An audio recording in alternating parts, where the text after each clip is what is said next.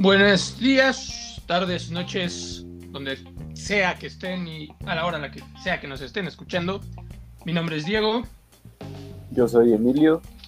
y esto es un pequeño podcast que literal va empezando, que se llama De esto y aquello, en donde vamos a hablar de todo un poco, desde música, películas, hasta deportes y otras formas de entretenimiento. El día de hoy vamos a hablar de qué? De eh, El Hombre Araña de... Sam Raimi del 2002. Película basada en el personaje creado por Steve Ditko y Stan Lee en 1962 y con el guion de David Cope, con el reparto de eh, Tobey Maguire, Kirsten Dunst, Dunst, perdón,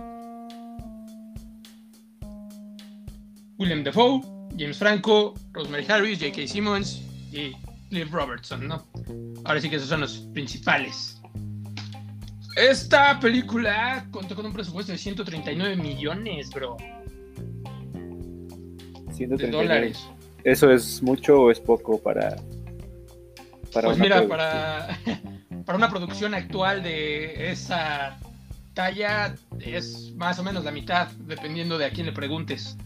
Pero pues simplemente el budget de Justice League, el podrio de Warner, o sea, la primera versión del 2017, fueron con los reshoots un poco más de 300 millones. No más. O sea, lo doble. Entonces, lo doble, literalmente lo doble, más de lo doble. Entonces eso más o menos te explica, ¿no? De cómo el tiempo ha cambiado. Ahora sí, los términos de la budget, Sí, sí, del sí. budget de las películas. Eh, pues ahora sí que el viernes me tomé la oportunidad de ver la película con comentarios del director, producción y Kirsten Dunst. Y anoté algunas cositas que son bastante interesantes en mi opinión. Por ejemplo, la primera que anoté es que Sam Raimi junto con la productora comentan que lo que hizo él fue grabar la película y la mandó con dos editores diferentes. Ok. La editaron y después él con otro editor ya pegaron esas dos versiones de esta cinta. Entonces se me hizo algo muy interesante porque no me parece algo muy común, por lo menos. Ajá. Y suena interesante, ¿no? O sea, ¿qué tanto como- habrá cambiado? Sí, sí, sí. Es como tener tres visiones diferentes. Sí, claro, o que ahora sí que ciertos elementos de una versión le gustaron los de la otra y él los terminó juntando. Entonces, eso se me hace muy, muy, muy, muy interesante. También comentan que la película en Sony Pictures estuvo planeada 18 años antes de que por fin la empezaran a grabar. Ok. Y yo sí había escuchado de eso porque justo antes de que ahora sí que se le acercaran a Sam Raimi con la idea y todo, se le acercaron a James Cameron y de hecho esa película estuvo a punto de salir. Ah, sí, De bueno, estuvieron a punto por- de grabar. Sí, en los noventas con Leonardo DiCaprio, de hecho, ya básicamente firmado para interpretar a Peter Parker. Entonces, Si hubiera sido una historia muy diferente, ¿no? Sí, claro.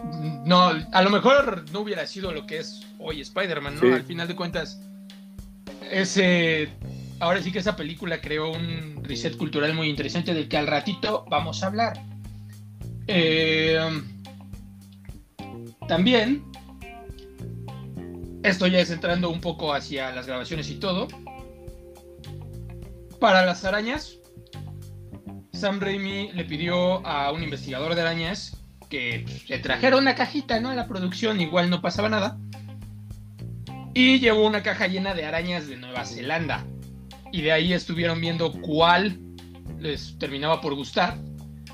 Y Sam Raimi se terminó yendo por una viuda negra con una con un caparazón hecho específicamente para esa araña, rojo con azul, para que pudieran simular los colores de el mismo hombre araña. ¿no? Ok. O sea, quiere decir que la araña que vieron no era de esos colores. No, no, no, no, era. Pues es que, hijo, mano, ha de ser difícil, ¿no? Sí. Sí, sí, sí, encontrar una araña, obviamente. Sobre todo particularmente de esos tonos, ¿no? Que sí, Sí. son muy apegados a lo que, vaya, es el esquema de color de Spider-Man. Sí, Entonces, No, pero hay arañas. Bueno, yo por lo menos he visto arañas que, que sí son de colores muy extraños. He Ah, sí, visto claro, hasta, hay hasta, hasta con- amarillas. sí, con dorado, Sí, negro sí, sí. con dorado. Sí, la verdad es que yo no dudo que sí le hayan llevado varias así de ese tipo, pero Sam Raimi, por lo que se conoce, es un director bastante específico en varias cosas y a lo mejor sí ha de haber dicho, pues mira, yo más bien me lo imagino así y así y se decretaron por la viuda negra, ¿no? También, ya entrando después del piquete, ah, este... Aparte el esa cuerpo- escena, esa escena del piquete también es como Ah, Bien sí, claro, es, icónica. es iconiquísima, bro. Y todo lo de la foto hacia Mary Jane y todo, ¿no? Todo ese concepto. sí, sí. O sea, como que Este, todos todos pensamos también en esa en, en el piquete cuando Sí, pensamos claro. en el hombre araña, ¿no? Sí, claro, el piquete en la mano, ¿no? Es como que el icónico así. No, y de hecho, el nivel de detalle conforme pasa la película, las películas en cuanto a ese piquete en específico es bastante fuerte. Ahora sí que se estuvieron fijando en muchísimas cosas, de las cuales ahorita también vamos a hablar. Pero ya entrando, ahora sí que cuando él llega a su casa, Ajá. después del piquete, ya ves que se quita la camisa porque le está dando una fiebre y se tira. Sí. Bueno, el cuerpo de Toby Maguire en esa, en esa escena es CGI, es totalmente de efectos especiales. O sea, cuando ya Sí. está así como todo fortachón. O no, cuando está flaco, cuando está Ok. flaco. Ah, y sí, sí habían contratado un doble, pero dicen que Toby Maguire conoció al doble de cuerpo Ajá. y que le dijo a Sam Raimi que no estaba lo suficientemente flaco. No. Entonces tuvieron que, ahora sí que volver a grabar eso ya con el cuerpo en CGI. Ok. Y ya, obviamente, cuando estaba Fortachón, pues sí, ya es este. Sí se puso a hacer ejercicio. Sí, sí, ese sí ya es todo Toby. Ah. Ok. Este, ahora entrando a la transformación del Duende Verde, dicen que, eh, o sea, la escena, para empezar, esto es un dato general, casi todos los interiores, si no es que todos los interiores de esa película son sets, ninguno es locación. Ok. Eso está. Eso también te da como otra. O sea, otra. Otra perspectiva, porque Ajá, el nivel de detalle, el nivel de detalle está muy cañón. Sí, O sea, o sea, y más. O sea, obviamente cuando es un set, como que entonces tienen que pensar en todo. O sea, en todo lo que sí, se va sí, a ver. ¿no? Sí, claro, por supuesto. Ahora sí que el diseño de producción tuvo que entenderle a Raimi todo lo que quería, ¿no? Un ejemplo es la escuela, los pasillos de la escuela. Adelantándome un poquito. Está, él los pidió basados en los pasillos de las escuelas, de los cómics de los, bueno, no de los cómics, perdón, de las escuelas de los 50s y 60s. Ok. Por eso tiene ese como feel medio nostálgico también, ¿no? La- El mismo pasillo de la escuela Sí. como que esos colores más bien cremita con blanquito, así como más. Sí, en general la peli como que tiene un, una estética así como, así como dices, Sí, como antigua, ¿no? Así Ajá. como. así como Sí, nostálgica. Y eso está padre, eso está bien chido. sí, claro, le da, le da un sentimiento diferente, ¿no? Este, bueno, ya me fui muy para allá. Regresando a lo de. Los sets. a lo del Duende Verde. Ajá. Este. Resulta que cuando estaban viendo lo de los humos, porque ya ves que entra en la máquina, lo elevan y empieza a salir el humo verde. Bueno, ese humo verde, este, estuvieron haciendo muchísimas combinaciones, haciendo hasta algunas tóxicas. Y entonces se tuvieron que conformar con hielo seco, con colorante. Ahora sí que intentaron de todo, pero no fue, no fue suficiente. Ah, No, pero no, sí fue suficiente. Más bien estaban yéndose muy para allá, ¿no? sí, estaban ya metiéndose en, en más rollo. Es correcto. Este, este es un datito curioso justo de lo del set, ¿no? Que estábamos hablando ahorita. Ajá. Que es la pared del cuarto de Peter Parker. Tiene un papel tapiz azul. con unos diseños particularmente hechos para que parecieran telarañas. Ahora sí que querían que todo estuviera ya marcado así como de... De hombre araña, como temática, ¿no? Sí, claro. Temática hombre araña. Así es. Y eso se me hizo. A, lo mejor no es un dato curioso, súper así, guau, pero se me hace interesante simplemente el cariño que le echaron a esos detalles, ¿no? Sí. Que yo creo que es la razón por la cual es un clásico esa película y la verdad es que es, otro nivel. Sí, como que demuestra que sí la hizo alguien que, pues que sí de verdad eh, le apasionaba como el personaje. Bueno, como la Sí, claro.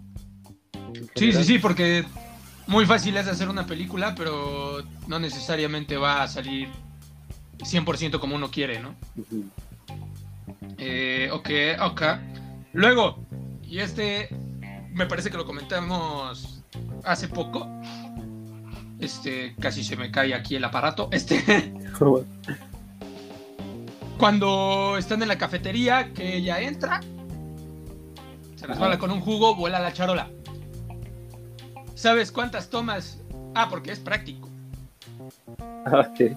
Cuando él agarra las cosas es práctico y fueron 156 tomas para que, le saliera. No, ma. imagínate lo.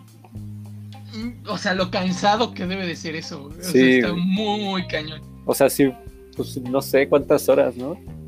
Sí, claro, pues. Digo, 156 tomas, dependiendo de la duración de cada toma y de la preparación y todo, pueden ser muchísimas. O sea, neta, yo creo que unas 10, 12 horas. Sí. Fácil. Porque todavía vuelve a formar todo, límpialo, vuelve a, y ahí va otra vez. Luego descanso, limpia. No, manches. Se, me emocionaron. Pero no, man, es que sí, eso es lo que le da algo, algo chido a esa película. Sí, sí, sí, el uso de efectos prácticos lo más que pudieron también, ¿no? Al final de cuentas. Este, bueno, este es también un dato curioso así pequeñito que yo lo llegué a considerar, pero ya que lo escuché de Sam Raimi de la producción por el ahora sí que de su misma boquita, pues el dibujo de cuando él está diseñando su traje. Ajá.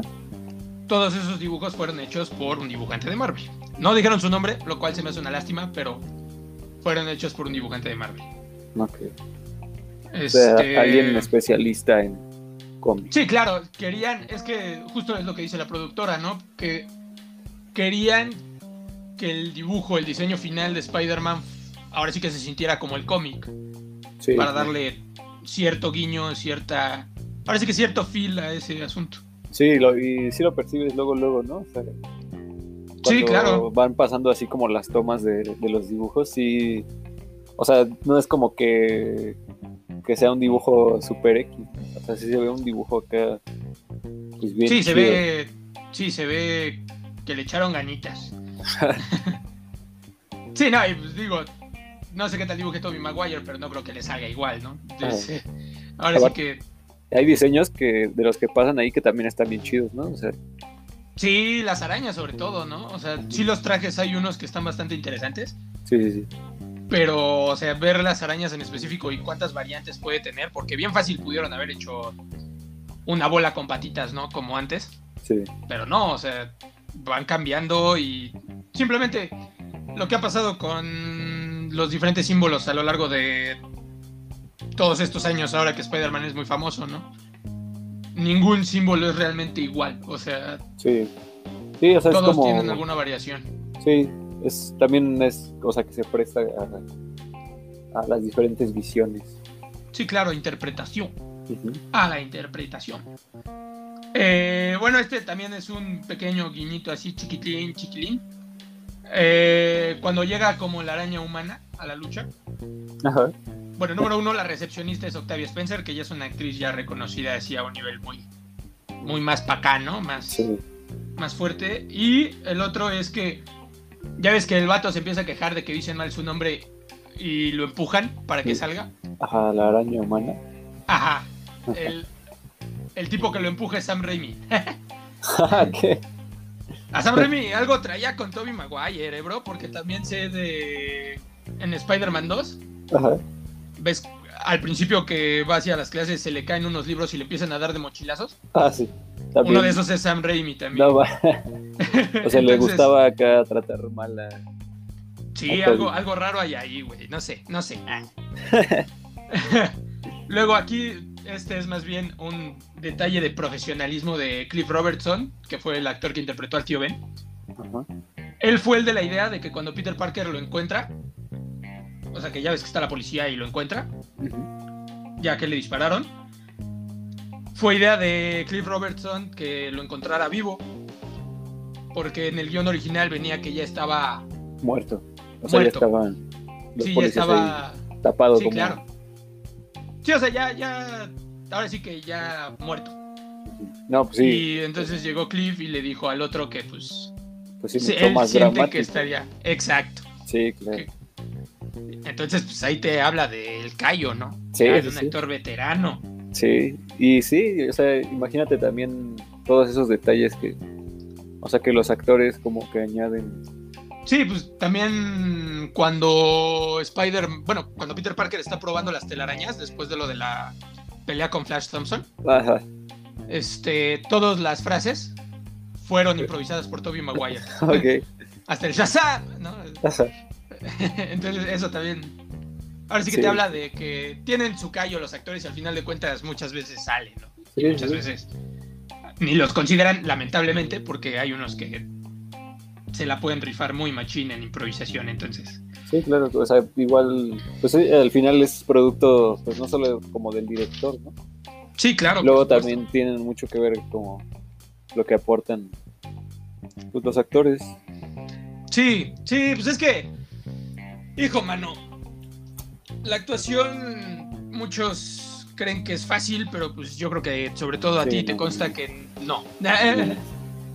Este... ¿Qué, o qué estoy viendo? Ah, mira, este también es un pequeño guiñito. Bueno, no es un guiñito, más bien un dato chiquito curioso.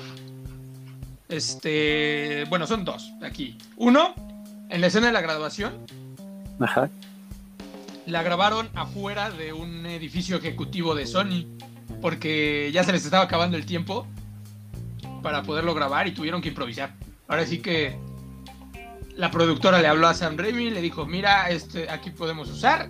Montaron todo y ahí grabaron. Entonces, la misma Kirsten Dunst dice que hasta es un poco chistoso porque dice que luego pasa, bueno, obviamente este comentario es del 2002, ¿no? Pero dice que luego pasa y era así de, ah, mi escuela y así, ¿no? O sea, ahora sí que con chistín y todo. Ok, sí. Eh, luego el otro dato chiquito, los, ya ves, ahora sí que cuando ya es la transformación de Spider-Man, pasan un montaje de él resolviendo varios crímenes, ¿no? Así, menores. Ah, sí. Y te pasan como entrevistas de... De la gente. De la gente. Los, hay unos constructores, esos constructores, si eran constructores reales, güey, que se encontraron así en la calle. No, o sea, nada más les Y- dijeron qué decir, así como. Sí, ¿no? Y les dijeron así como de, ah, pues quieren salir de extras en Spider-Man. Y dijeron, no manchen, vamos a salir de una película. Y le dijeron, sí, claro. Y toma. Y grabaron la escenita y pues... Es y también sí. ahí Ajá.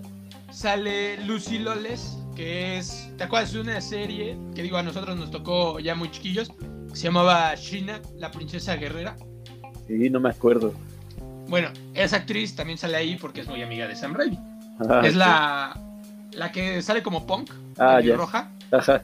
La que dice que. que es ardiente. Ah, sí, que es ardiente por tener ocho manos, ¿no? Simón. Está bien chido. no, es que, hijo, man. Se la volaron con esa película. Se la volaron. Sí, la verdad sí.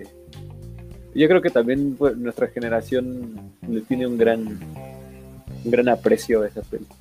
Sí, claro, pues yo fue de las primeras películas que vi en el cine, bro. O Sí. sea. Y además- No sé, como que no, no son. O sea, esa película tampoco es como las. eh, como las de infan, como las infantiles de ahorita, ¿no? O sea, No, no, pues no manches la transformación del Duende Verde, bro. Sí, Me sí, tenía sí. traumado. sí, o sea, hay escenas que. que en estos días no serían como. eh, Y eso que le bajaron, bro. Ya ves lo de la máscara. Ajá. Sí, sí, sí, Todo sí, lo sí. de. Que habían hecho la máscara super creepy, ¿no? Para el duende Sí, verde. claro, con látex y animaciones con robótica. Ajá. Pero pues que Sony sí le dijo a Sam Raimi, oye, tranquilo viejo. Queremos que la vean niños, calma, calma. Sí, sí. Que digo, al final del día, ahí sale el pasado de Sam Raimi de las películas de terror, ¿no? Sobre todo estas de Evil Dead. Sí. Entonces, pues, Sí, también Hay- escenas del Duende Verde así con su... Bueno, que platica el Duende Verde con... Con Norman con el... Ah, claro, sí. Ajá, o sea, las pláticas todas internas. Eso también luego da miedo bien, cabrón. Sí, claro. Bueno, o sea, es- para un niño sí es como... Sí, sí, son escenas ajá.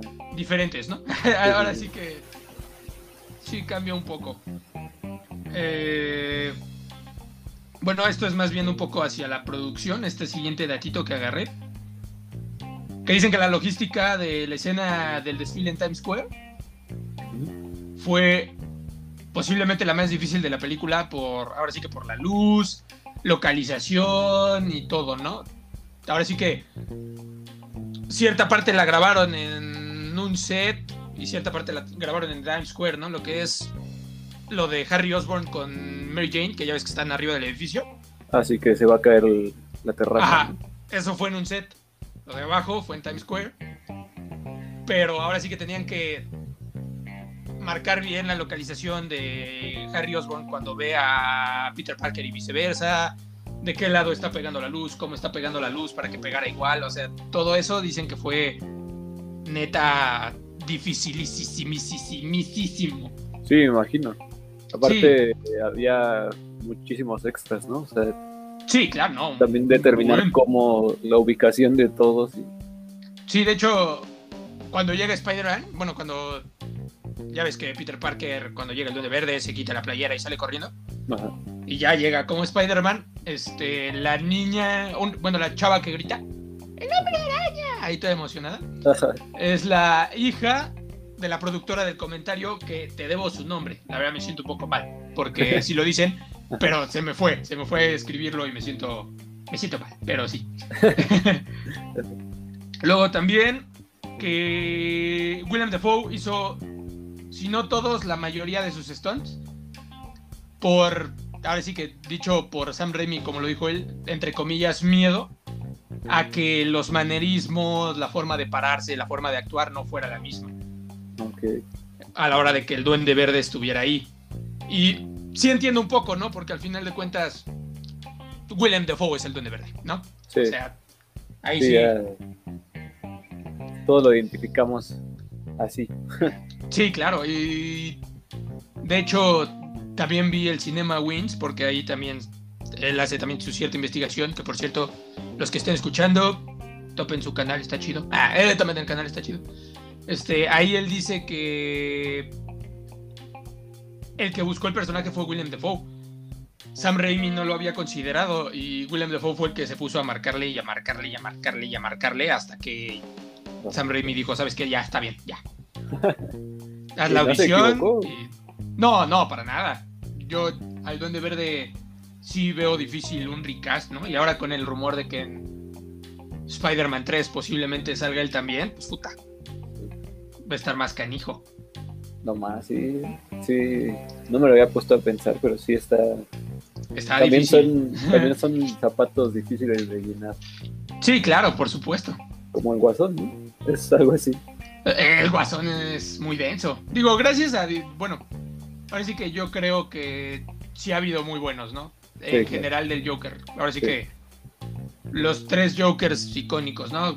Mark Hamill, aunque ese es más de voz. Heath Ledger y. Ahora sí que Joaquín Phoenix y Jack Nicholson también la rifan, ¿no? Sí. Sí, ¿no? Y bueno, el Duende Verde. O sea, yo creo que también se presta. O sea, no es tan reconocido como, como el guasón, pero. O sea, también se presta como para hacer un- varias versiones que sí sean así como, Sí, claro. Es que. de super actuación. Sí, sí, sí, sí. Y al final de cuentas le puedes dar un tono diferente, ¿no? Conforme avancen las Sí, versiones. sí. Eh, pero sí, sí es un personaje difícil de llevar a la pantalla de por sí. O sea, el escribirlo para que realmente imponga, pero al mismo tiempo de ese. Esa como vibra de. que es medio chistorrín el vato, ¿no?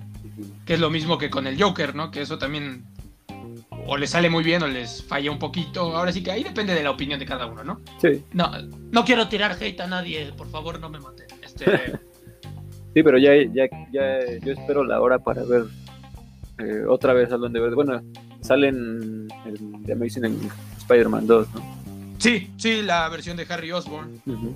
A muchos no les gusta, a mí sí me gustó. La- la. Ahora sí que, opinión personal. Ya, eh, opinión personal. Eh, luego, luego, luego, luego, luego. Aquí ya me estoy adelantando mucho. Pero porque realmente, conforme va avanzando la película, en los comentarios van diciendo un poquito menos, ¿no?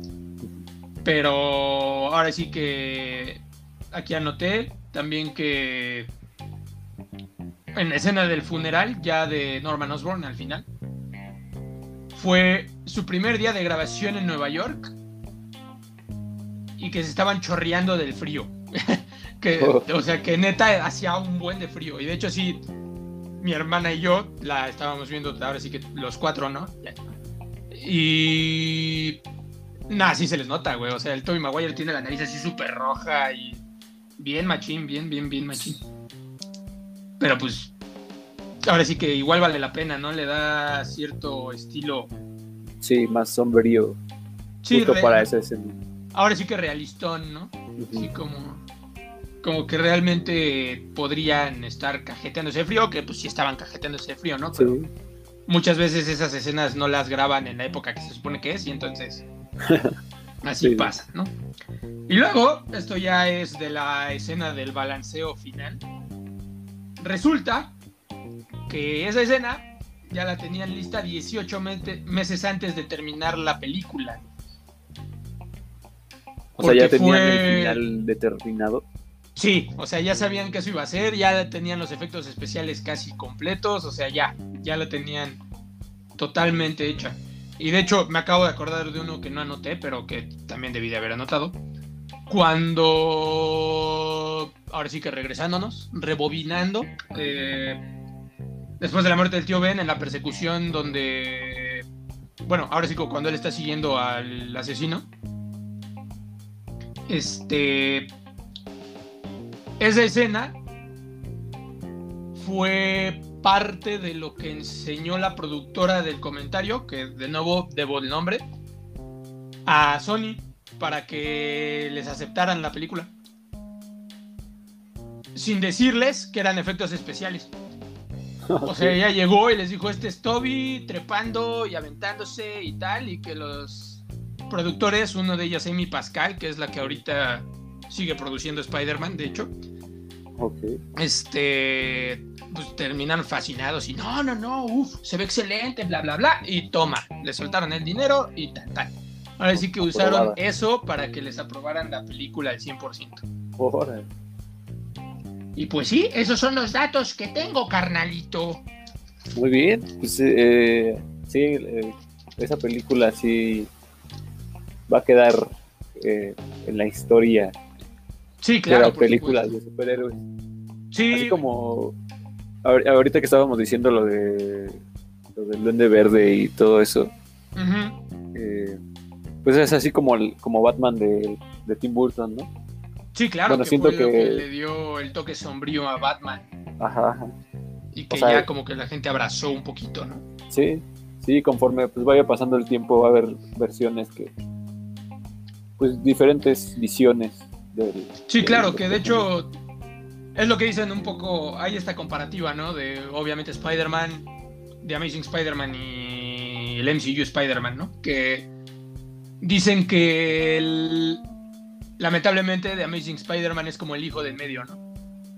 Uno es un clásico, la nueva es como el UFO otra vez, y el otro, a pesar de que tiene sus cosas muy buenas y otras no tan buenas, es el olvidado, ¿no? Lamentablemente. ¿Qué digo? Sí, Personalmente, a mí me gustan mucho esas películas, pero yo sí creo que esta. Esa trilogía de Sam Raimi está a otro nivel, a pesar de que la última película la hizo hasta medio sin ganas, ¿no? Por sí, diferentes temas ahí de producción, pero. Pero lo que son Spider-Man 1 y Spider-Man 2 son una mentada de Mauser, bro. Y. Hijo, ahora sí que mi amor por Spider-Man, porque vaya que le tengo amor a ese personaje, se inició ahí, ¿no? Sí, yo creo que el de, Entre... el de todos los que aman a, a Spider-Man. Sí, claro, y fácil entre esa y la serie animada que ya ves que nos tocó el rerun por Fox Kids, ¿no? Ahora sí que esa retransmisión de la serie animada de los noventas, Sí, que también es. que también es muy buena, también es, sí. Digo, hace poquito tuve la oportunidad de ver Spectacular Spider-Man completa. También es muy buena, está en Netflix, bro. Ahora sí que si puedes verla. Los, sí, lo- los capítulos son súper cortos, son de veintitantos minutos. Y también muy bien. Y aparte, digo, nosotros que vimos la trilogía de Sam Raimi en español, las voces son las mismas. Entonces, ahí hay un diecesote, Sí. ¿no? Sí, sí, sí. Peter Parker es el mismo. Este, bueno, la, la que sí cambia es Harry Osborn, pero porque el Harry Osborn es un tipo de Harry Osborn diferente al de las películas, ¿no? Pero también está muy bien. Y tiene varias referencias, de hecho. En la intro copian poses de escenas de Sam Raimi. Entonces, Que como está que en bastante, parte se bastante basaron. sí, sí, sí, sí, a mí me queda clarísimo que sí. Pero es que es a lo que volvemos, ¿no? Ahora sí que el cariño que le tenía Sam Raimi, o que le tiene Sam Raimi a ese personaje, es lo que al final de cuentas hizo que esas películas tuvieran el éxito que tuvieran, ¿no? Creo yo. Sí, sí, sí. Porque se nota, se nota que ahora sí que desde el papel tapiz de su cuarto, ¿no? O sea, Sí, sí. ¿quién se toma el tiempo de ver de qué tipo de papel tapiz van a tener, ¿no? Y sí. también te habla de que la producción estaba muy, también ahora sí que, por lo menos los de abajo de la producción, ¿no? No necesariamente los de la producción ya más arriba, Ejecutiva. pero, ajá, pero ahora sí que los trabajadores que estuvieron ahí pegados con él también agarraron como que esa energía, ¿no? De querer ver a este personaje hecho bien en Sí. la pantalla. Y eso también tiene que ver con el poder de esta película, ¿no? Que yo sí creo que la evolución de las películas de superhéroes hacia este siglo XXI fueron gracias a X-Men 1 y Spider-Man. Sí, sí, Fácil. sí. Sí. Y imagínate, ¿no? O sea, a lo que llevó, o sea, a lo que llevó esa base. Ahorita las películas de superhéroes son como la- lo Sí, que más vende. ¿no? O sea, como lo más Sí, importante sí. de la industria del cine ahorita. Sí, pues literalmente digo, ahora con el. Porque volvieron a lanzar Avatar en China y volvió a ser la más taquillera del mundo, ¿no? Y de la historia. Pero Endgame ya lo había pasado, ¿no? Ahora sí que eso te habla de que gracias a esa base de películas, y ahí incluyo, a lo mejor ya yéndome muy para allá porque esa no le gusta a todos, pero a lo mejor Hulk, ¿no? Ajá. Los Cuatro Fantásticos, que también a lo mejor no son de, para cualquiera y no a todos les gustan. Pero al final de cuentas, yo sí creo que ese tambache de películas del 2000 al 2005 sí fueron las que iniciaron. Y yo sí creo que lo que terminó por definirlo fue Batman Inicia. Sí, Ahora sí que fueron ese tambache, luego Batman Inicia. Y de ahí cambió todo, ¿no? Porque ah, luego en el 2008 salió Iron Man, y de ahí De ya. ahí se agarraron todos, luego The Dark Knight, The Dark Knight Rises. Ahora sí que fue cuando empezó toda esa revolución de los cómics, ¿no? Entonces, para el siglo XXI, yo sí considero que esa es la base, esas películas de principios de los 2000 es la base. Mientras que a lo mejor del siglo pasado, lo que realmente hizo que los superhéroes agarraran mucho vuelo es Superman, ¿no? De Richard Donner. Que pues también, ¿no? Es un clásico que a lo mejor actualmente, en mi opinión, injustamente ha agarrado mucho hate. Pero pues porque, vamos, es de los 70s, ¿no? No todo lo de los 70s va a pasar con el tiempo igual de bonito, pero en su época, vaya, la promocionaban como la película que te hacía creer que un hombre podía volar. Y sí, sí lo puedes entender, ¿no? Al final de cuentas, imagínate a nuestros papás, ¿no? Que Sí, ver- es como nosotros con, con esta. con esta película, Sí, exacto. sí, sí. Que jurábamos y perjurábamos que Tobey Maguire era Peter Parker, ¿no? Casi, Sí. casi. O sea, Sí, no, lo mismo quién- con Christopher Reeve. Sí, no, ¿quién no quería estar ahí pues, eh, balanceándose ahí en las telarañas? Pero- Sí, aventándose el sillón, haciendo mensadas. Ajá, Pero porque eso no puede faltar, ¿no? sí. Igual así con Superman. Sí, lo mismo, exacto. ¿Quién de niño no ve eso y no quiere volar así? Eh, Exacto, y aparte es lo que te digo, ¿no? O sea, en esos mismo año, bueno, en esos mismos años también se dio Star Wars, ¿no? Otra película que revolucionó el cine por su tecnología y toda esta idea de que hay seres parecidos a nosotros en un espacio, ¿no? Que a lo mejor, ahora, bueno, en el espacio, en otra galaxia, en una galaxia muy, muy lejana. Ah, pero, pues sí, o sea, al final de cuentas, la época, las épocas de superhéroes sí están muy marcadas, ¿no? Porque, otra vez volviendo a lo de Batman, después de las de Tim Burton, vino esta época de Joel Schumacher, ¿no? Esta pequeña, pequeñísima eh, época de Joel Schumacher con Batman Eternamente y Batman y Robin, ¿no? Y muchos ya decían que Batman era un personaje muerto, ¿no? Ya lo daban por muerto, ya daban esa saga por perdida y luego llegó Christopher Nolan, una vez más, a revolucionar y decir, no, pues Batman no. Y ahora Batman es Batman, ¿no? O sea, ya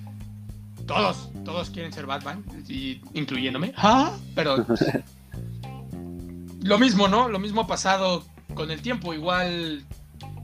Y es la razón por la cual Supermans pasados lamentablemente han agarrado mucho odio. Muchos ven a Henry Cavill actualmente como el Superman, ¿no? Ahora sí que este es el Superman de esta generación, sí, a lo mejor, pero no por eso los otros tienen menos valor, ¿no? Eso es lo que yo opino, al final de cuentas. que es lo mismo que con los Spider-Man, ¿no? Siempre está la discusión de quién es el mejor Spider-Man. y en mi opinión... Diferentes visiones. Exacto, todos son diferentes, ninguno lo ha hecho peor que el otro, porque aparte los tres son muy buenos actores trabajaron con lo que les dieron. Y cada uno tiene el aspecto, un aspecto muy similar del personaje, ¿no? De Toby Maguire, ahora sí que sí es el típico nerd, ¿no? Ahí sí, típico nerd de las películas de los 50, 60, así ñoñito, este. Flaquito, medio. Luego está el aspecto este mamarracho hijo del atún, que creo que el único que realmente lo han tocado es The Amazing Spider-Man y lamentablemente no creo que lo vuelvan a tocar demasiado, porque fue una de las razones por la cual a mucha gente no les gustó, ¿no? Esa saga. Pero lamentablemente les tengo noticias a los que son muy fans del Spider-Man nerd y buena onda, pues no es tan buena onda. Todos tienen su lado Sí, todos tienen su lado castrocito. No, pues es que es un vato, o sea, es un chavo. Sí, sí, sí. Y como dice, hay un canal que se llama High Top Films, que es controversialón, pero tiene un video de cuarenta y tantos minutos de The Amazing Spider-Man, donde justo habla de un panel de los primeros cómics de Steve Ditko y Stan Lee, que el diálogo de Peter Parker es, lo estoy resumiendo, ¿no? Pero es básicamente, por mí todos se pueden ir al demonio, los únicos que me importan son mi tía May y mi tío Ben porque son los únicos que realmente han hecho algo por mí. Los demás por mí se pueden morir. Entonces eso te habla de la actitud de Peter Parker, ¿no? O sea, es un chavo que al final de cuentas tuvo que vivir con sus tíos por cierta razón, este, lo bulean todo el tiempo, entonces porque la, la sociedad le va a caer bien, ¿no? O sea, y eso es algo que lamentablemente pasa mucho eh, todavía en tiempos actuales, ¿no? Con el bullying que lamentablemente no acaba nunca. Por lo menos no se ha acabado. Espero que en algún punto ya la sociedad esté un poco más leve. Ah, pero más, eh, más, en paz. Sí, sí, sí. sí. y al final del día, igual ahora luego regresando a lo de los aspectos de los diferentes Spider-Man, Luego está Tom Holland, ¿no? Que se fueron al extremo, ¿no? Es un niño. Sí. Ahora sí que lleno de esperanza, lleno de trata, ta, ta, ta, que eso es justo lo que a muchas personas que crecieron con las de Sam Raimi no les termina por convencer, ¿no? Sí. Que ahora sí que ellos están esperando el momento en el que Spider-Man realmente se independice y ya pase a ser más como un adolescente. Un adolescente, sí. Sí. Porque digo, ya con Sí, sí, sí, o sea, como que ya piensa en, en otras cosas, ¿no? Exacto. Más, un poco más maduro. Sí, claro, porque digo, por ejemplo, su egoísmo sí se demuestra un poco en Far From Home, ¿no? En Lejos de casa, pues. Para las personas que se la sepan en español, este. Que es esa parte de. Yo ahorita quiero un descanso, me quiero ir de vacaciones, ¿no? O sea. Sí entiendo que es un poco contradictorio hacia el personaje porque al final de cuentas el personaje lo ve como una responsabilidad y es justo para él una pesadilla, justo por eso, ¿no? Porque él siente que no se puede zafar. Sí. Pero al mismo tiempo sí creo que un adolescente actual sí tendría este pensamiento de, puta, hay un montón de superhéroes allá afuera, ¿por qué no me puedo ir yo a de viaje una semana con unos amigos, ¿no? Sí, no, chis, o sea, eso es lo que yo creo que pensaría, de hecho. Sí, pues sí, o sea, están. Digo, Capitán América en ese punto todavía no, ¿no? A lo mejor, pero están. Yo qué sé, Doctor Strange está. Que justo es lo que él le dice a Nick Fury, ¿no? En una escena que es. No, pues. No tienes a la Capitana Marvel, Doctor Strange, bla, bla, bla, bla, bla, bla. Y digo, por razones de derechos de que Spider-Man es de Sony y los otros no. Este. No salen, ¿no? O no tienen un personaje realmente tan pesado. Y ahora sí que yo sí entendería también ese plan de él de puta, o sea, yo me quiero relajar tantito, ¿no? Porque aparte acaba de pasar todo lo de Infinity War y Endgame y pues, ¿quién no querría un descansito después de eso, no? Es, Sí, o sea, sí. es cansado, es cansado. Ay, es cansado salvar al mundo. Sí, más siendo pues, un chavo que nada más igual quieres pasar el, el rato, el rato. cotorrear. Sí, claro, y te digo, ¿no? Eso es ahora sí que diferencia de visión, ahora sí que entre una versión y otra, ¿no? Y también es cierto que un, a lo mejor pecado, pero que a la vez yo creo que les hubiera salido al revés, o sea, bueno, no al revés, les hubiera salido peor si hubieran hecho las cosas al revés cuando The Amazing Spider-Man. La instrucción de Sony básic, queda clarísimo que básicamente fue aléjate lo más que puedas de Sam Raimi, ¿no? O sea. La, Sí, no vuelvas a hacer- la mano, no, o sea, no conoce a Mary Jane igual, o sea, así, ¿no? Sí. Bueno, a Gwen Stacy en este caso. Y pues también tiene que ver el que la mayoría de la película pasa en la noche, este, los colores son muchos más oscuros, no es tan extravagante. Porque aparte, cuando ves The Amazing Spider-Man 1 junto a The Amazing Spider-Man 2, te queda claro que sí pudo haber sido como The Amazing Spider-Man 2, The Amazing Spider-Man 1. En cuanto a las tomas y la explosividad de colores y todo eso, ¿no? Porque realmente Mark Webb es así. O sea, él es un vato que has visto 500 días con ella. Sí, Es colorida, el vato igual es medio awkward y también medio prick, pero no llega al extremo. Tiene su bailecito ahí, o sea, ese es más el estilo de director que es Mark Webb. Entonces sí, cuando ves The Amazing, Amazing Spider-Man 1 comparada con The Amazing Spider-Man 2, como que sí te hace como, "Oh", ¿no? Sí. Sí, es como, ay, ay, ay, este... qué pedo. ¿no? Ajá, eh, sí, sí es el mismo. Sí, sí es el mismo. Simplemente la instrucción era diferente. Sí. Y bueno, luego está el asunto de Sam Raimi y su marca, ¿no? Que son estos. Estas tomas diferentes o estas transiciones a escenas diferentes, ¿no? Hay muchas así muy interesantes. Me acuerdo una mucho de. Me parece que es de Spider-Man 2. Donde le hacen un close-up a la araña y de repente ya estás en el departamento, ¿no? Ah, sí. O sea, se ve como que desaparece la araña y ya estás en el departamento de los Osborn y es como de ¡ay! ¡Wow! ay". está, sí, está padre. Está padre. Sí, y también ese sentimiento, que es justo lo que hablábamos, ¿no? De que es como un sentimiento muy nostálgico porque está están grabadas y hechas como, sobre todo la primera, ¿no? Para que se sienta como una película de los 60, 70, Sí, así sí. como esa vibra light. Toda la estética. Pues sí, también se me hace como colorida y como. como. no oscura. Es que sí es, sí es realista, pero al mismo tiempo. sí, sí lo ves como si fuera un cómic. O sea. Por lo menos no yo va al cuando la veo. extremo, ¿no? Ajá. ajá. Pero cu- cuando yo cuando yo veo la película sí, o sea, te imaginas eso dibujado y es el cómic. Así, Sí, sí, sí, sí, tal cual. eso está bien. Y sí, sí, no, es que ese es el tema, ¿no? Que es lo que comentaba alguien.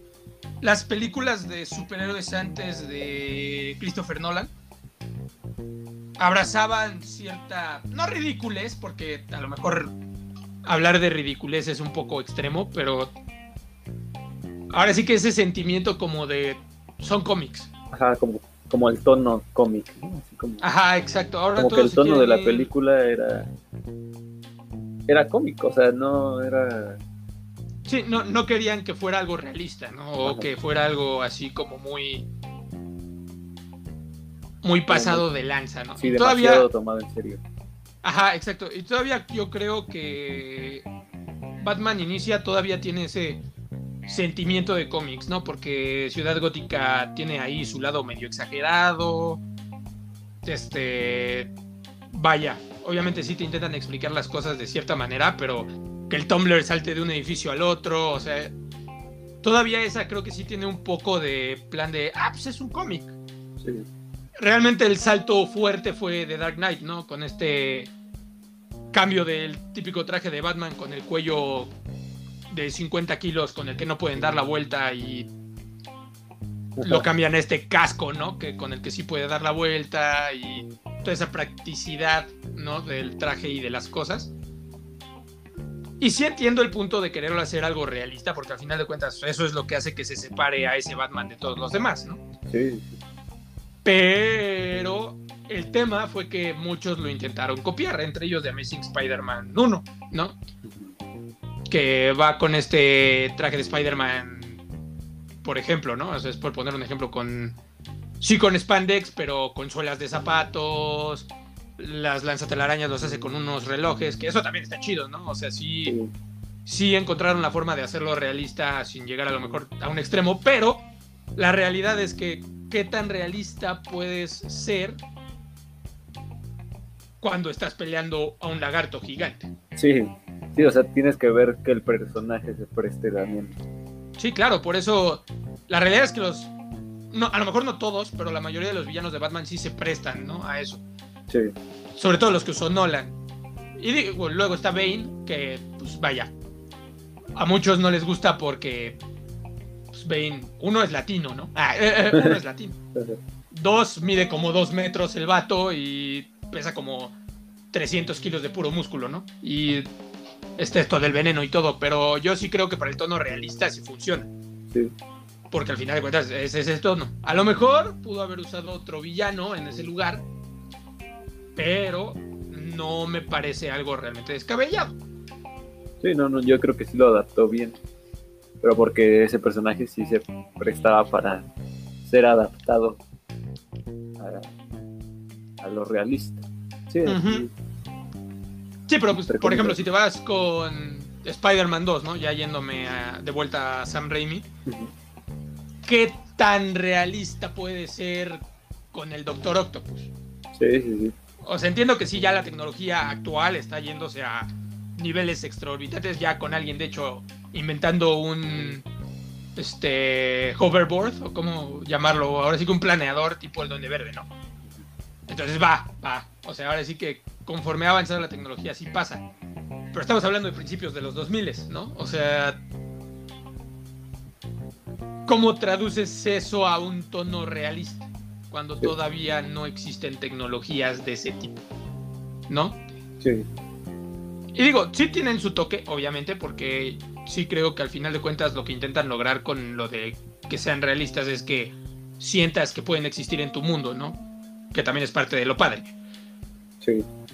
Pero, pues igual, o sea, sobre todo, te digo, ¿no? Con los villanos de Spider-Man no te puedes ir a esos temas de realismo. Un ejemplo, a ver, ¿qué? Ah, no, sí que porque, o sea, pues no, no va a salir como, como lo esperas, que no. O sea, la gente va a decir así como de, ah, no sé, a lo mejor no le va a parecer que sea tan, tan real. Exacto, y de hecho es justo de lo que iba a hablar yo, ¿no? El ejemplo de Rino en The Amazing Spider-Man 2. Ajá. Que se quisieron ir por el lado realista con el robotzote y el batito, ¿no? Ajá. Que digo, Paul Yamati es un actorazo y de hecho lo desperdician muy gacho, pero. Sí. Pero pues sí, o sea, ahora sí que, ¿cómo esperas hacer eso realista? Lo hicieron realista y les salió el tiro por la culata, ¿no? Ándale, sí, sí. O sea, a la gente no le gustó. Porque aparte estás haciendo un rino realista en un mundo y en una película donde estás peleado contra Electro. Sí, o, sea, es irte un extremo, creo yo. Y mira que me gusta mucho de Amazing Spider-Man 2, pero sí entiendo ciertas quejas, ¿no? Al final del día. Y pues volvemos a que Sam Raimi sí entiende esa parte de los personajes, ¿no? Que por eso estoy muy emocionado por Doctor Strange 2, porque es otro de sus personajes favoritos. Y pues. Sí, sí, se la va a rifar. Sí, le va a echar manita, bro. Y aparte al multiverso, porque es así se llama. Qué chido. Digo, espero que sí salga, ¿no? El multiverso, por lo menos en esa, ¿no? Si no va a salir en Spider-Man, Sí, que por lo menos en esa, ¿no? sí, sí, su- otra vez la visión de ese carnal de Sí, ¿no? un Y- superhéroe sí va a estar chido. sí, y aparte también le va a echar manita a Scarlet Witch, ¿no? A la bruja escarlata. Entonces, volvemos a lo mismo. Va a ser muy interesante ver cómo maneja a estos personajes en un mundo post-Nolan, regresando a la base del mundo Raimi, ¿no? O sea, va a ser Ah, ok, ajá, se va a tener que adaptar como. Ajá, o se adapta o aplica el plan de, ¿saben qué? Yo me la rifé, ah, cambié el mundo de los superhéroes para siempre, voy a seguir haciendo mi cosa, ¿no? Y digo, Ah, ahora sí que, puede combinarlas y, y Sí, hacerlo también. todavía que sea más verga. sí, no, ma, ¿te imaginas, bro? Sí, Que lograr un equilibrio perfecto, que no creo que sea imposible, a lo mejor difícil sí, pero no imposible. sí.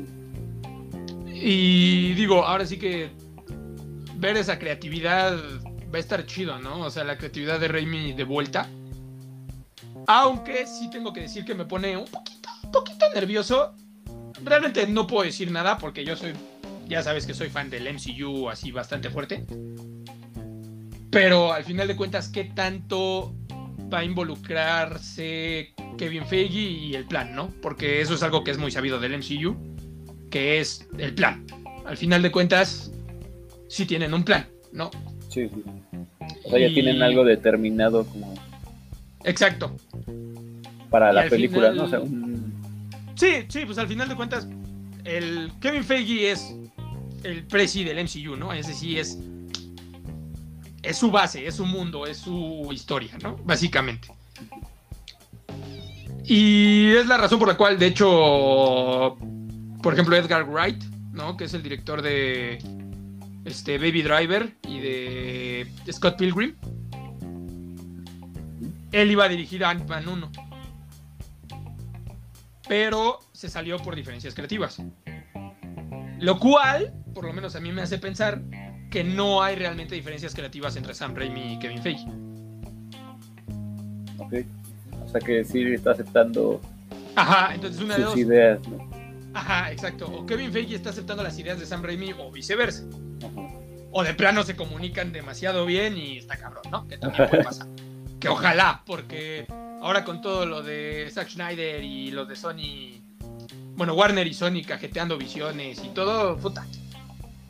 Sería hermoso un productor ejecutivo que sí se sentara a platicar con la persona y dijera, ok, va, ¿qué quieres hacer?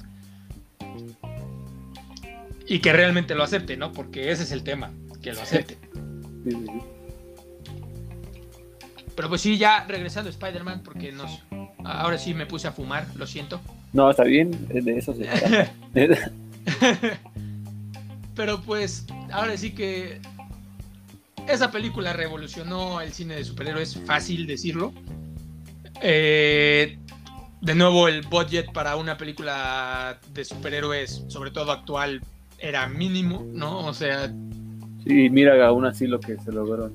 sí, claro. Y de hecho, o sea, sí tengo que admitir viéndola que sí hay ciertos efectos que se ven raritos, pero hay unos que se ven todavía muy chidos. Sí, muy, muy chidos. Todavía esa escena del puente de el Duende Verde pegándole, que él suelta el, este, la, a Mary Jane y el, el- ah, ¿cómo se llama? el tele... El teleférico. teleférico. Gracias. suelta el teleférico. Todavía esa escena en específico se ve muy chida. Entonces sí, esos avances, ahora sí que van a avanzar, vaya la redundancia, ayudan a avanzar, ¿no? Al mundo de los superhéroes.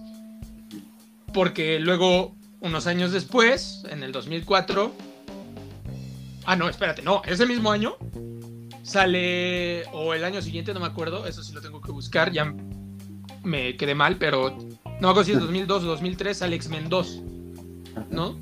Que es considerada la mejor película de X-Men.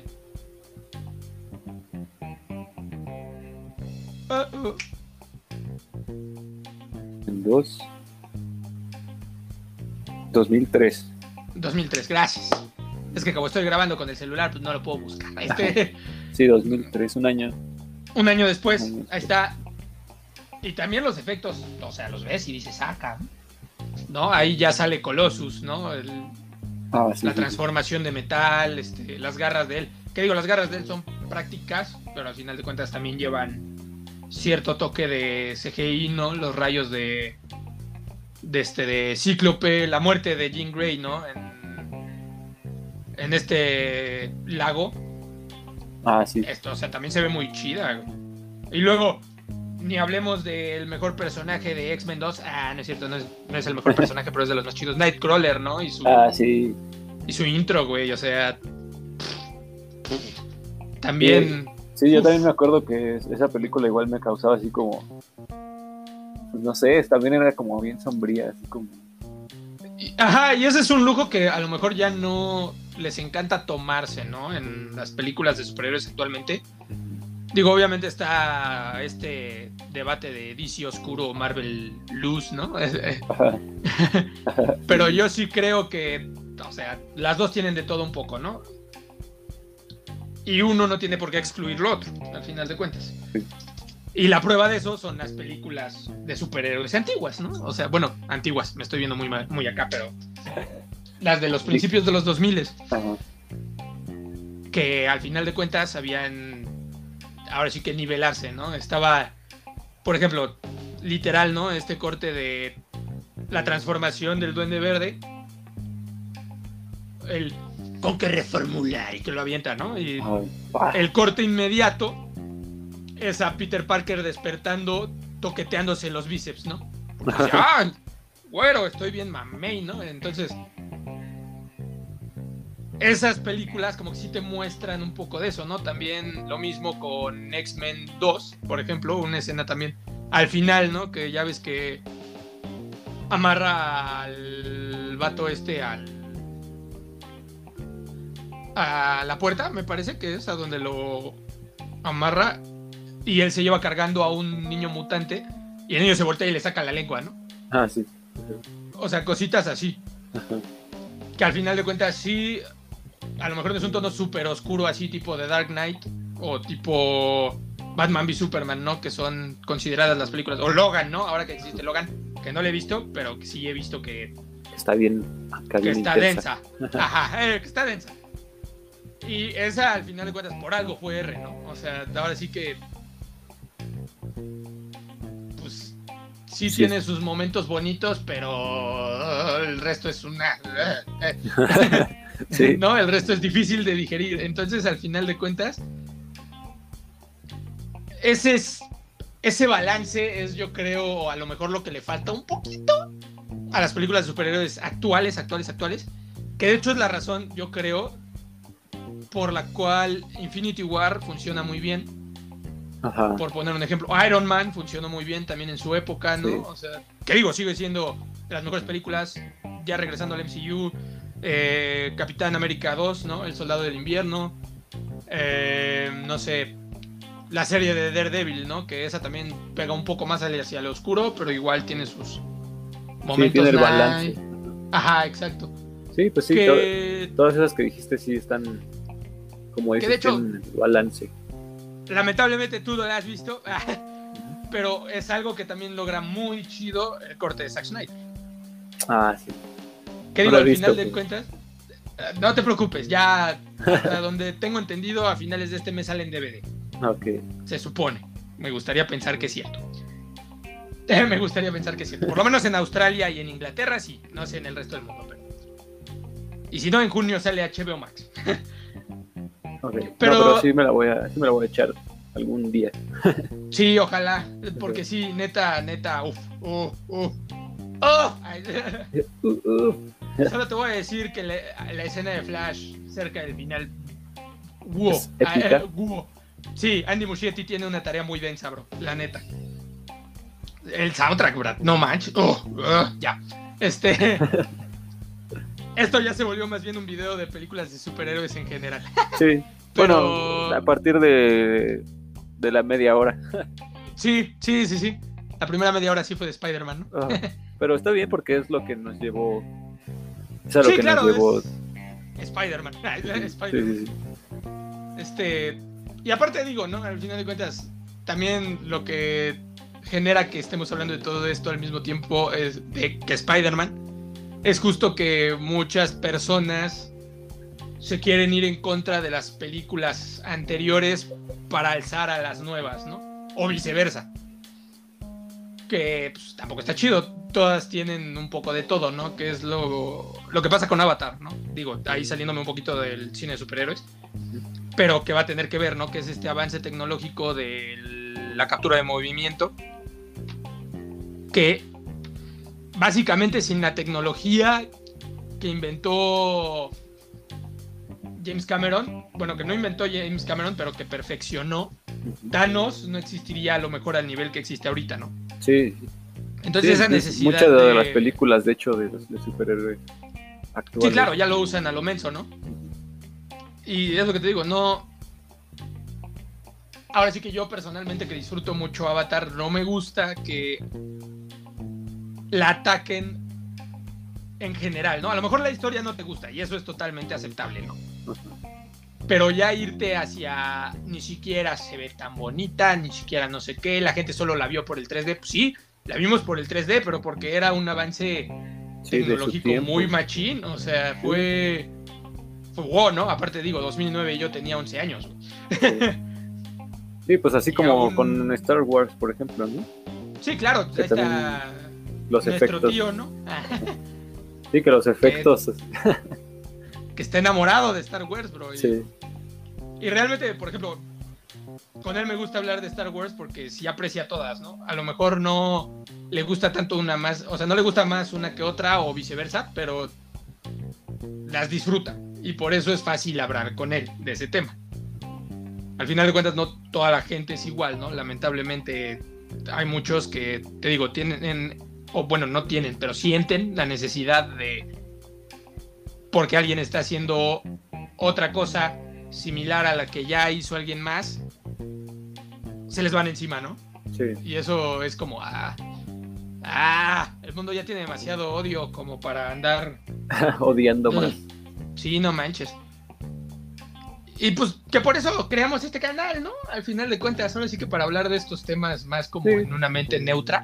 Sí, para dar como una- también nuestra opinión y que la gente pues reflexione eh, sobre eso. O sea, a lo mejor puede seguir teniendo su postura, pero pues que Sí, pero también que en entiendan cuenta que no todos más. piensan igual. Ajá. Exacto. Ay, hablamos casi lo mismo al mismo tiempo. Ay, sí, caja. bien, bien disparejo, güey, todo el discurso. Este. Pero, pues sí, ¿no? O sea. Se dice fácil, pero no lo es el. No tiren hate, ¿no? Ahora sí que. Para uno de este lado, ahora sí que. Yo soy muy neutral en muchas cosas, ¿no? Tú lo sabes. Sí. O sea, me gustan las tres versiones de Spider-Man. Luego ahora el tema de la cara de Spider-Man PlayStation 4, que todos están masticando las cabezas, ¿no? Y yo así de... Todo A mí me da igual, ajá, o sea... Lo mismo, ¿no? O sea, yo no veo películas por querer criticar ni querer verles el lado malo, ¿no? Yo las veo por gozarlas, punto final. Claro. Por eso hay películas que son consideradas malas y que entiendo que no son las mejores películas del universo, que disfruto, ¿no? Un ejemplo, por poner un ejemplo rápido, eh, The Amazing Spider-Man 2, bueno, que ya lo dije hace rato, que la disfruto mucho, pero yéndome a lo mejor un poco más al extremo, Batman y Robin, ¿no? Que, no, no, no, pecado, la peor película de Batman de la historia, a lo mejor, güey, pero yo me río. Sí, te No, o sea, entretiene, que Exacto, yo la fue veo su por... finalidad. Sí, claro, yo la veo por disfrutarla, ¿no? Y a lo mejor llega al ridículo de Campi así, ¡ah! ¿no? Con el Hola Frizz, soy Batman, de cuando llega, o sea, y sí lo entiendo, ¿no? Y luego los 15.000 points de Arnold Schwarzenegger, ¿no? Ajá. Pero a pesar de todo eso, yo la sigo disfrutando como el morro menso que la vio cuando tenía como 6 años. Sí, pues al final lo que cuenta son los recuerdos, la nostalgia, Sí, claro. lo que y- te hizo sentir, ¿no? O sea, la película. Sí, y por ejemplo, la escena de los patines, ¿te acuerdas que de chiquitos nos fascinaba, güey? O sea, cuando Ajá. peleaban con frío, que jugaban hockey con el diamante, Sí, de chiquitos era como de, ajá, no más, qué chido. Y, pues, o sea, sí la ves ahorita y dices, "Ay, sí, como de. está medio ridículo, güey, pero pues, está chido, ¿no? O sea, sí. Sí. te hace pasar el tiempo, que yo creo que la gente se ha ido más... El cine ahorita es considerado el séptimo arte, ¿no? Entonces yo creo que ah, no lamentablemente, porque al final del día es totalmente válido, pero yo sí creo que la gente ha perdido este sentimiento de ver películas para divertirse, ver películas para separarse de la realidad actual, ¿no? Sí, además, o sea, es, es como. Es como en la música, o sea, los géneros. También hay unos que se prestan más para hacer. También es que la industria lo hace así, ¿no? O sea, al final la industria del cine de Hollywood también lo que busca en parte es o sea a lo mejor no busca que sea tan intensa y tan seria y tan cinematográficamente hablando una pistola así como que sea Sí, que sea lo mejor del mundo, ¿no? ajá, lo mejor como- del mundo o sea lo que quieren es que te entretengas y lo que lo que quieren es que la gente vaya a verla y no sé que vayan familias enteras a verla y que se diviertan y ya Sí, y un género que es muy fácil de poner justo en eso, ¿no? De que no les importa que sea una pistola o no, es las comedias románticas, ¿no? ándale ajá. Que, digo, yo personalmente hay muchas que me gustan mucho. No, a lo mejor dices, ¡ajá, no manches! Pero, o sea, sí, ¿no? O sea, sí O yo sea, a algunas prefiero... personas les parece ridícula, pero Exacto, pues es que- pero yo prefiero ver una película que se le considere ridícula y pasar un buen rato que ver una película que consideran la obra maestra así del mundo mundial y aburrirme. sí. Digo, personalmente, ¿no? O sea, sí, y sí puedo ver películas nominadas al Oscar, etcétera, así. Y decir, ah, bueno, sí entiendo por qué, pero a lo mejor no es mi película favorita de toda la historia, ¿no? Mi película favorita de toda la historia ahorita es Forrest Gump. No, que tampoco es perfecta, pero para mí es un peliculón, ¿no? A pesar de que tengo ganas de matar a Jenny, pero eso es punto y aparte. Y al final de cuentas, repito, no es una película perfecta. Yo sé que a mucha gente no le gusta, pero es cuestión de gustos, ¿no? Por eso digo yo lo de todos pueden tener la. Ahora sí que la visión que quieran del cine, pero tampoco tienes por qué tirarle hate a otras personas por no tener la misma visión que tú, ¿no? Por no tener la misma forma de percibir las cosas. sí. Que pues Todo es lo que. bien profundo. Sí, claro, pero pues es que se tiene que hablar, bro. Sobre todo ahora que estamos hablando de tema, un tema muy nerd, ¿no? O sea, al final de cuentas, pues las fanbase nerds son las fanbase que son conocidas como tóxicas actualmente, ¿no? Sí, Entonces, pues sí dejar en claro que nosotros no estamos hablando de una cosa mal o de otra bien, ¿no? Además, Estamos sea, entendiendo... aclarar que no somos tampoco No, no somos críticos los, ni nada por el no, estilo. no- No, no somos críticos ni sabemos mucho de cine. no, para nada. No, al contrario, güey. O sea, No, digo, sabemos nada. No, nada, nada. O sea, entiendo poquito, ¿no? Pero no, tampoco me voy a poner a Sí, decir, no, es que este plano se observa. O sea, nada, tampoco me voy a querer ver como un vato súper profundo, súper, ¿no? O sea, sí. y digo, o sea, sí, a lo mejor esto se puso un poquito más profundo, pero porque te digo, yo al final de cuentas sí me gustaría aclarar, ¿no? Que no porque te guste o ames una cosa, tienes por qué tirarle hate a otra. Claro, sí. So- Solo visiones. Exacto. Y es por la, eso, es el, la moraleja de, sí, de este. ah, Exacto. de este No, y, capítulo. al, y al final de cuentas, por eso estábamos hablando de todas, ¿no? Ahora sí, de que todas estas películas que cambiaron el mundo de los superhéroes, cómo se comparan a las actuales, ¿no? Porque al final de cuentas, ambos lados están bien, ¿no? O sea, puede. Lo mismo que DC y Marvel. Puede gustarte muchísimo DC, puedes odiar, o bueno, no odiar, pero puede que no te guste Marvel, pero no tienes por qué odiar Marvel, ¿no? O sea, son superhéroes diferentes, visiones diferentes. No tienes por qué enfrascarte en una discusión con un fan del MCU, tú siendo fan del universo expandido de DC, ¿no? O sea, en mi opinión es hasta un poco innecesario, ¿no? No tienes por qué volverte loco. Ah, no tienes por qué volverte loco. Sí, sí, sí.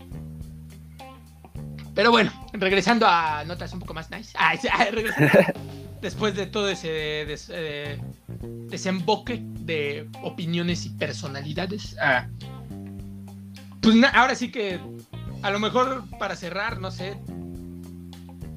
Todavía creo que aguantamos 10 minutitos.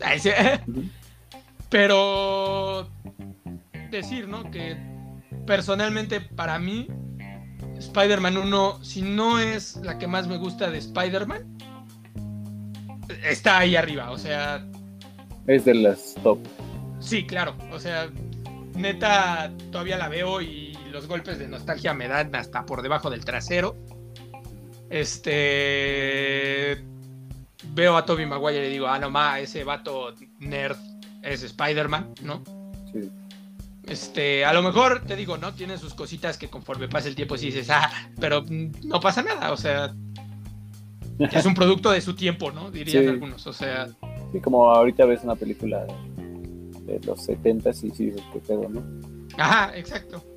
Pero, pero no es odiarla, ¿no? Al final del día, o sea, simplemente es un. Entiendo que tiene a lo mejor ciertas cositas que a unas personas no les van a gustar, pero pues a mí sí, ¿no? Y punto. Sí, para mí también tiene un lugar muy especial esa película. Sí, pues sí. Oh, y no hemos hablado del soundtrack, bro. Sí. Esa, es una belleza. Es una belleza. Sí, en general toda la peli supieron, supieron cómo... Yo creo que sí supo cómo eh, plasmar su visión. Sí, y le salió, le salió. Le salió muy bien. le salió un clásico, literal. Entonces, al final de cuentas, para nosotros ese es el primer Spider-Man, ¿no? Digo, obviamente existe el de la serie de los 60, pero nosotros no crecimos con él, ¿no? Exacto. Que es lo mismo que pasa con los chavitos de la actualidad, con el MCU, ¿no? Sí, pues nosotros a, lo mejor. Sí, claro, van a preferir al de Tom Holland y tan tan, ¿no? Y pues están en su derecho. Claro. Y te digo, yo gracias a Dios no crecí odiando las diferentes visiones ni nada por el estilo, ¿no? Sí, como que siempre tuvimos esa, pues sí, como esas variantes, esa apertura de mente. Sí, sí, la verdad es que, pues yo creo que por lo mismo, ¿no? O sea, como que no nos enfrascamos, somos, o por lo menos intentamos mantenernos muy en plan de... Eh". Claro, sí pues la vida. Ah, pues la vida. ¿Qué digo? También están sus detalles de la vida que no están tan chidos, ¿no? Pero de eso hablaremos luego. No en este. Ah, porque ya, ya nos enfrascamos mucho en ese pedo. Ah, ya nos enfrascamos mucho en Pero pues sí, al final de cuentas, Spider-Man de Sam Raimi, toda la trilogía es, en mi opinión, un game changer del cine de superhéroes de ¿Ah, la historia del cine, yo diría. Posiblemente sí. Sí, sí, sí. Fue lo que abrió las puertas a un cambio de visión hacia los superhéroes, junto con X-Men 1, como ya dije yo anteriormente.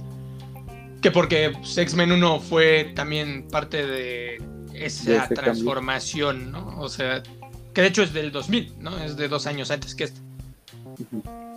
Que también hay que hablar luego de esa, nada más que no, no estoy seguro de que tú tengas formas de verla. Eh, eh, eh. tengo, tengo que ver si está en Netflix, por lo menos. Ok. Si no, me la he hecho ahí en, en, donde encuentre. en internet. Pues sí, o sea, me gustaría hablar de varias, porque varias pueden sacarse bastante juguito, creo yo, de así de, de plática. Sí, sí, sí. sí, sí Digo, en este Ahora sí que en este podcast que ya llevamos un buen rato, estos últimos 40 minutos sí han sido más del superhéroe, del, del, cine de superhéroes en general, como que ya yéndonos hacia todas tienen su tipo diferente, pero ámenlas a todas, ¿no? O sea, pero. Y digo, no necesariamente van a amar a todas tampoco. Hay gente a la que obviamente no le gusta el género de superhéroes y otra vez están en su derecho, ¿no? No les vamos a poner una pistola y vamos a decir, ¿por qué no te gusta? ¿Por qué? O sea, no. Velas de superhéroes. Y pues está bien, ¿no? Un ejemplo, mi papá, ¿no? que No es ya muy está fan. hasta la. No es muy fan y aparte ya está hasta la mother de remakes, ¿no? O sea, ya. Oh, claro, sí. ya está harto de Batmans, ya está harto de Spider-Man, ya está harto de Supermans. Por eso Wonder Woman le gustó mucho, Black Panther le gustó mucho, este, Shang-Chi que... le llama mucho la atención, Guardians of the Galaxy le gustó mucho, Doctor Strange le gustó mucho. O sea, los nuevos superhéroes. Exacto. Es que sí, digo- o sea, hay demasiados como para que, exploten sus historias.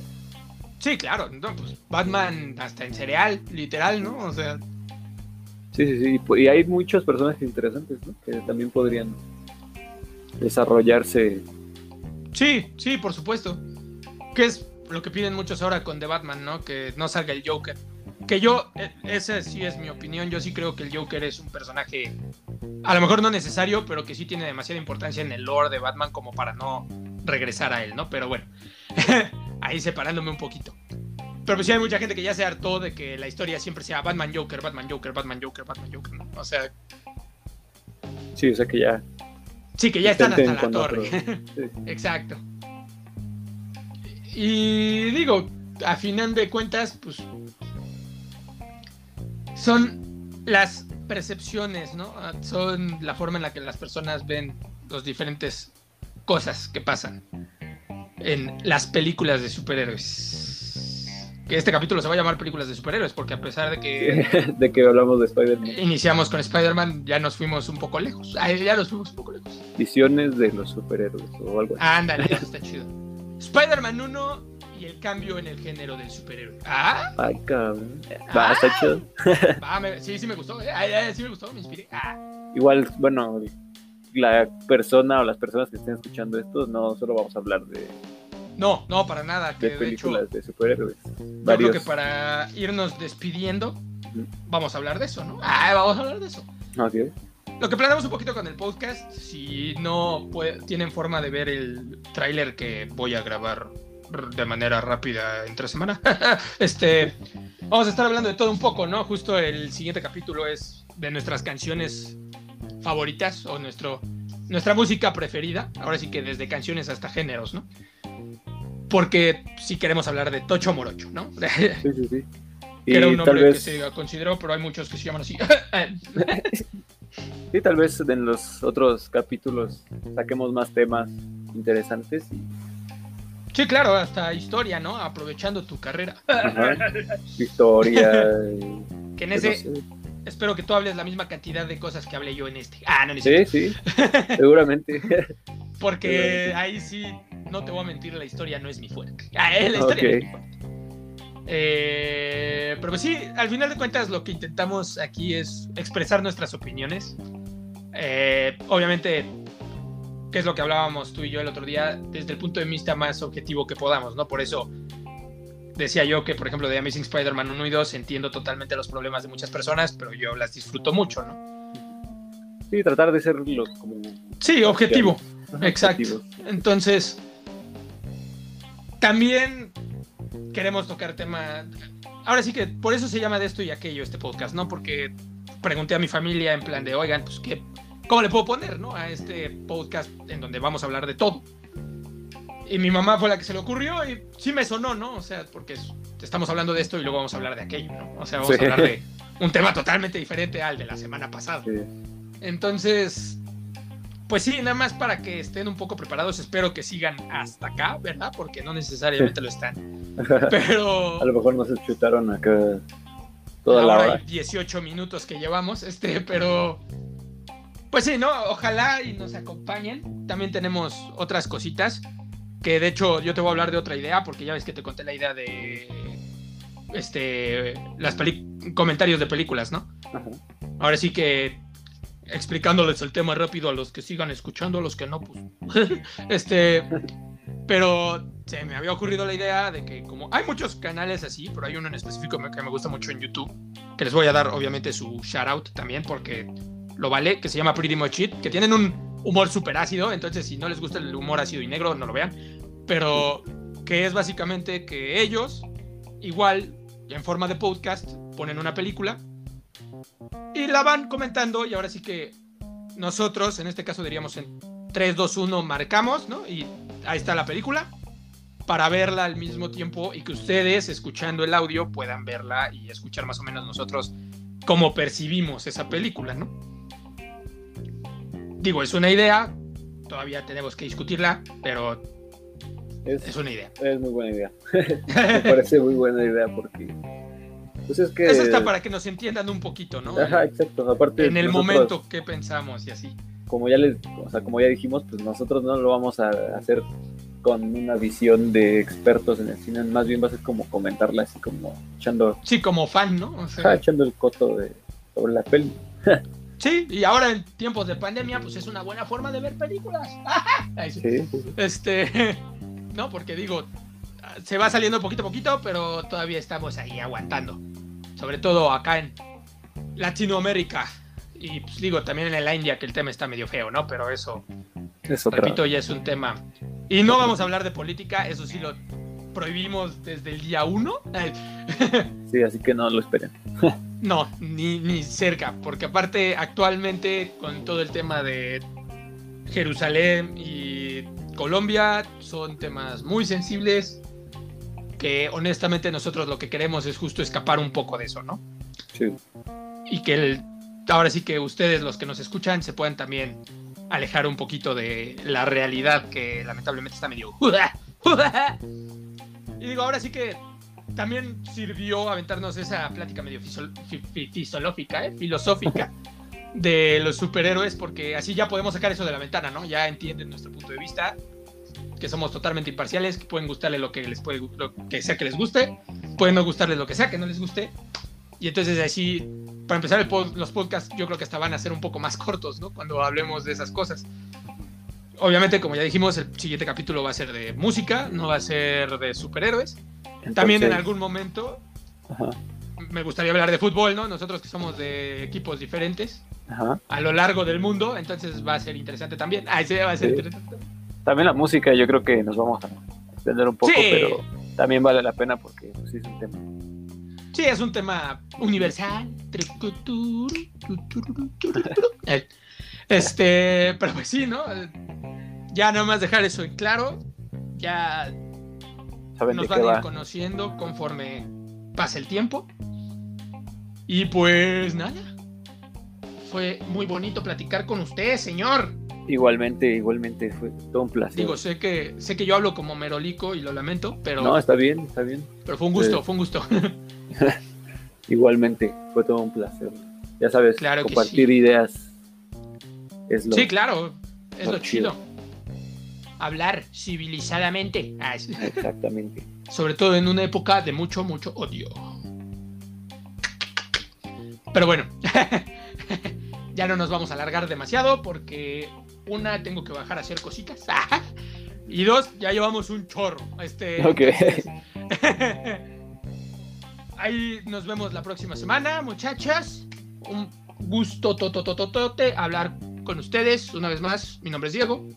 Yo soy Emilio. Y esto fue de esto y aquello. Ahí nos hablamos la próxima semana con el tema de música. Y nada. Hasta luego. Si les quiere, chavos. Buena vibra. Gracias. Gracias. Adiosillo. Bye bye.